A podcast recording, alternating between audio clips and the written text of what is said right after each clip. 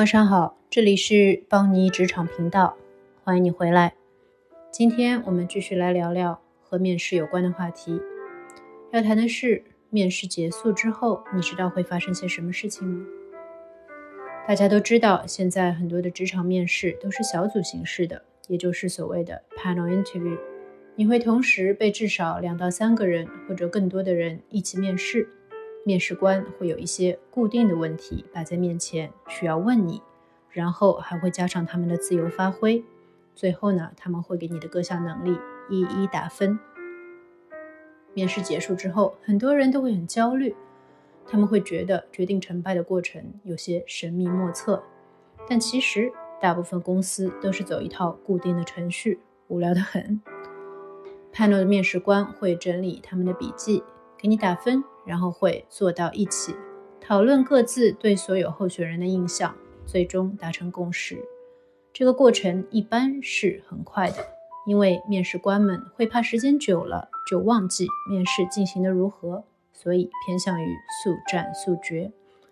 这种讨论一般都是由 business 来主导的，人事部门只是参与初步的筛选，并没有最终决定的权利。招聘相关职位的 hiring manager 会是最主要的人，因为他有最终决定权。如果这个职位比较资深，那这个人多半就是被选中的人的直接上司；但如果是比较 junior 的职位，那可能会是越层的上司。所以在多对一的 panel 面试中，你要迅速准确地找出可能是主导的那个人，但千万不能明显的只讨好一个人或者某些人。这样目光短浅的行为，在绝大部分面试官眼里，包括你讨好的人的眼里，都是减分的。这个筛选过程可能看起来是基于客观打分，但其实打分往往只在两个候选人难分上下的时候，才会被用来作为一个客观的标尺。其他时候，其实主要还是印象决定评分。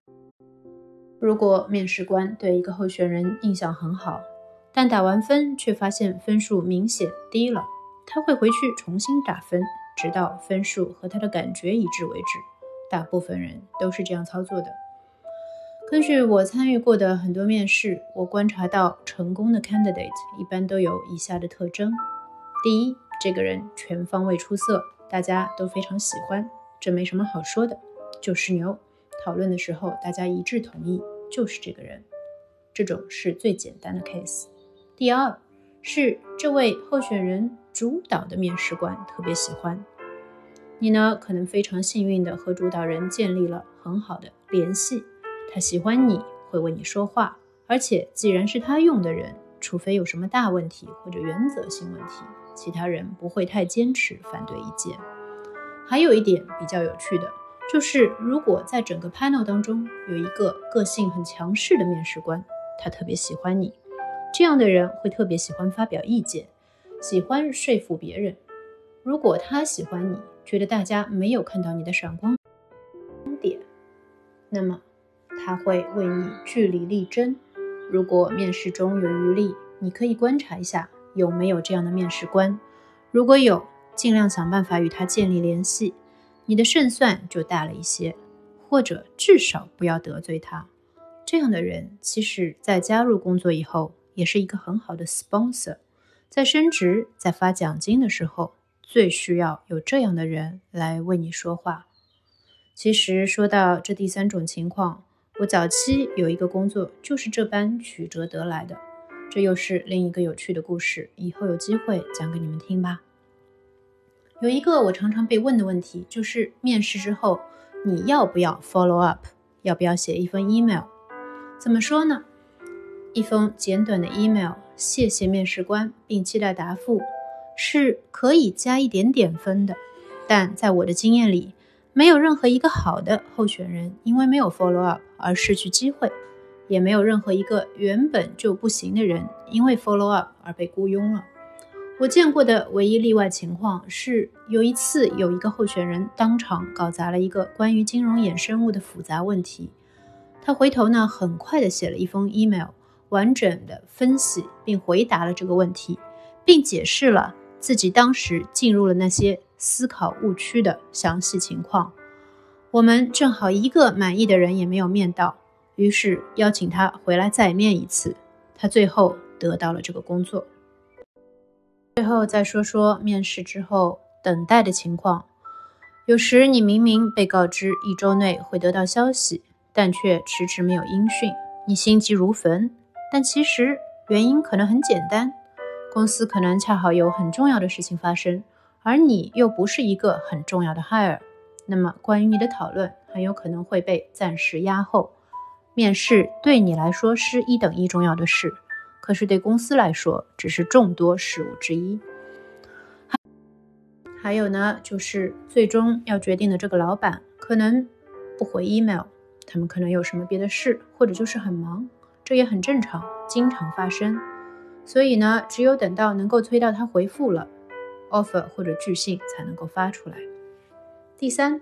可能公司没有面到很满意的人，所以要再来一轮。但你并不是完全没有希望的，他们可能想保留机会再面你一次，所以暂时还没有给你拒信。这其实是好消息。所以如果过了预期的时间，你可以发一封 email 问一问，但你要知道，这多半其实没有什么作用。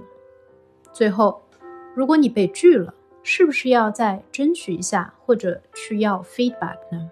也就是反馈，会当然可以要，但是你要做好，大部分时候公司会给你一些比较笼统的反馈的准备。Business 可能没有时间详细又小心的给你反馈，人事部门也不是很了解和业务能力相关的问题，而且容易牵涉到纠纷，所以回复也需要多加谨慎。你自己其实多半应该知道自己哪里失误了。如果你总体没有失误，那答案多半就是技不如人。当然了，也会有人会很用心的给具体的建议，指出你到底错在了哪里。这是运气，所以我们不妨没有损失。万一遇到一个好人呢？还有就是争取的问题。